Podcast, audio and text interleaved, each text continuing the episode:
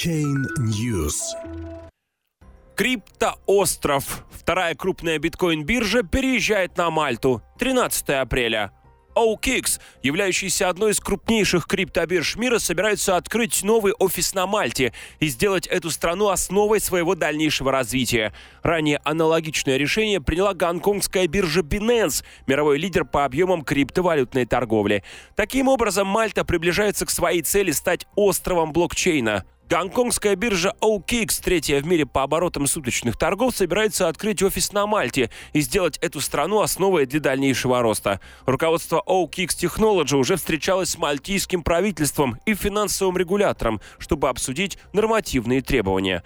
Мы рассчитываем на сотрудничество с правительством Мальты, поскольку оно мыслит перспективно и разделяет многие наши ценности, главными из которых являются защита трейдеров и широкой общественности, соблюдение стандартов борьбы с отмыванием денег и принципа «знать своего клиента», признание инноваций и важности развития экосистемы блокчейна, сказал генеральный директор биржи Крис Ли.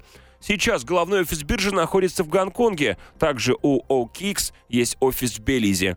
Директор по управлению рисками и связям с общественностью биржи Тим Бьюн отметил, что закон о виртуальных активах Мальты является надежной основой, на которой, ведя совместную работу с правительством страны, можно успешно развивать криптовалютную отрасль и индустрию блокчейна. Он подчеркнул, подход Мальты, основанный на оценке рисков, поможет создать ответственную, соответствующую требованиям и здоровую экосистему.